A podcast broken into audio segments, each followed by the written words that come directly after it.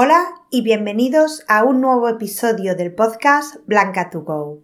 Un episodio que, si sois un poco curiosos, creo que os va a gustar.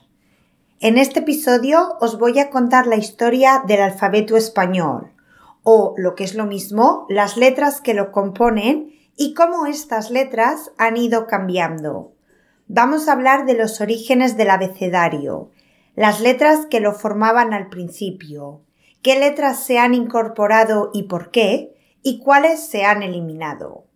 Es un episodio cortito pero lleno de curiosidades, así que no te entretengo más. Vamos a ello. Episodio 101 de Blanca to Go.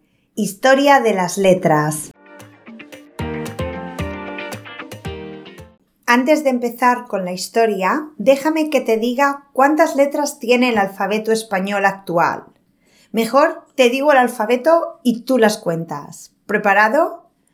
A, B, C, D, E, F, G, H, I, J, K, L, M, N, Ñ, O, P, Q, R, S, T, U, V, W, X, Y, Z.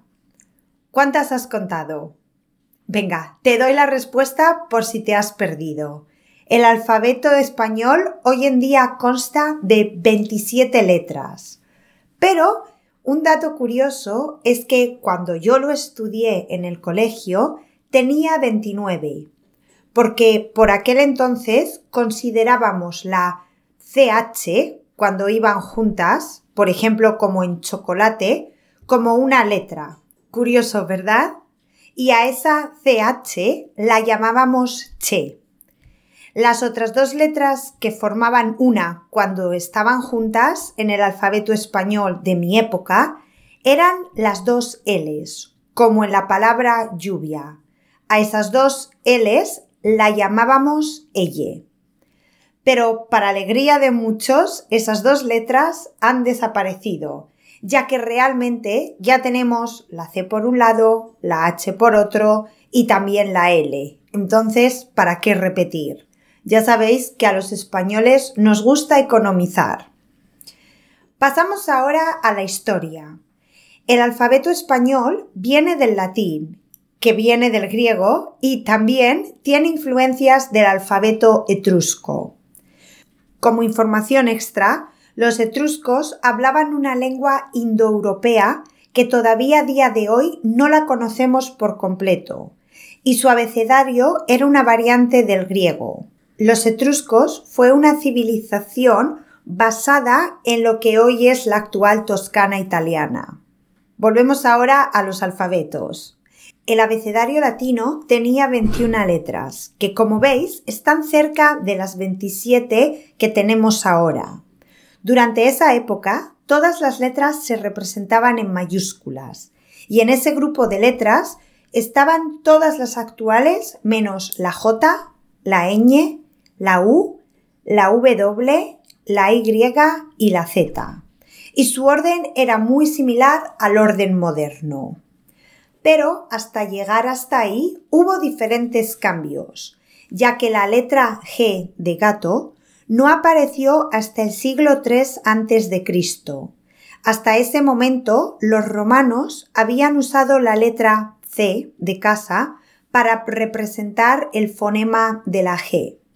Si os fijáis, estas dos letras en mayúsculas, que es como se representaban entonces, tienen una ortografía muy similar. Simplemente para crear la G se añadió un trazo en la parte inferior. Como durante el Imperio Romano desapareció la Z, porque los romanos dejaron de usar ese fonema, fue en ese lugar que antes ocupaba la Z donde colocaron a la G y donde se mantiene hasta ahora, entre la letra F y la H.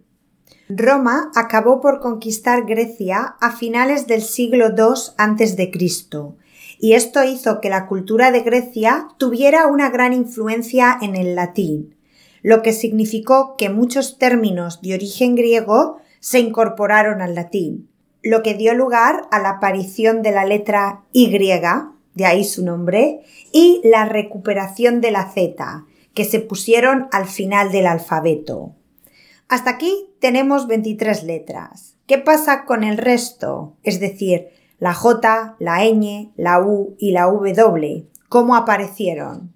Pues la J y la U ya existían en la escritura latina como variantes de la I y de la V respectivamente, pero como letras propias, la J aparece en el siglo XVII, un siglo después de la aparición de la U, que lo hizo en el siglo XVI. Si os dais cuenta, la colocación de estas nuevas letras en el abecedario es un guiño a las letras a las que están relacionadas, ya que las colocaron a su lado, la J detrás de la I y la U delante de la V. Como veis, ya tenemos casi el alfabeto completo. Solo nos falta descubrir el origen de la ñ y la W. La ñ era en principio una doble N. Esta doble N era muy común en el español medieval y para abreviar estas dos letras crearon la ñ donde ponían una N con la virgulilla, que es ese sombrerito que hoy tiene la letra ñ. Y así se acabó convirtiendo en letra. Su colocación no fue muy difícil, la pusieron detrás de su similar N. Algo similar pasó con la letra W, que no se incorporó oficialmente al abecedario español hasta 1969. Esta letra también llegó para cortar otro dígrafo, es decir, otras dos letras juntas y representar fonemas de las lenguas germánicas. Aunque, a decir verdad, esta letra, la W, ya se usaba en la Edad Media en la escritura de algunos nombres extranjeros. Durante este tiempo en el que la W no estuvo reconocida oficialmente, muchas personas cambiaron la escritura de algunas palabras que usaban W por la V. Por ejemplo, la palabra vagón. Pues esta es la historia de las letras y de cómo se formó el alfabeto español. Espero que hayáis disfrutado este episodio y que hayáis aprendido algo nuevo. Si os gusta este podcast y lo escucháis cada semana, ¿habéis dejado ya una valoración? Si todavía no lo habéis hecho, os agradecería un montón si pudierais hacerlo ahora. No tiene por qué ser una valoración súper larga. Un par de frases es suficiente. O incluso unas estrellas. Como ves, no es mucho pedir y no va a tomarte mucho tiempo. Ya sabes que para conseguir la transcripción de este y todos los episodios palabra por palabra, junto con el vocabulario y una actividad para cada episodio, solo necesitas unirte a la comunidad de Blanca 2 Go en mi página web blancatogo.com. Antes de despedirnos, te recuerdo que puedes encontrarme en Instagram como arroba Spanish with Blanca. Ven a visitarme y cuéntame qué te ha parecido este episodio. ¿Qué es lo que más te ha sorprendido? Ahora, como todo lo bueno, este episodio llega a su fin. Pero no te preocupes, que estaré de nuevo contigo la semana que viene. Hasta entonces.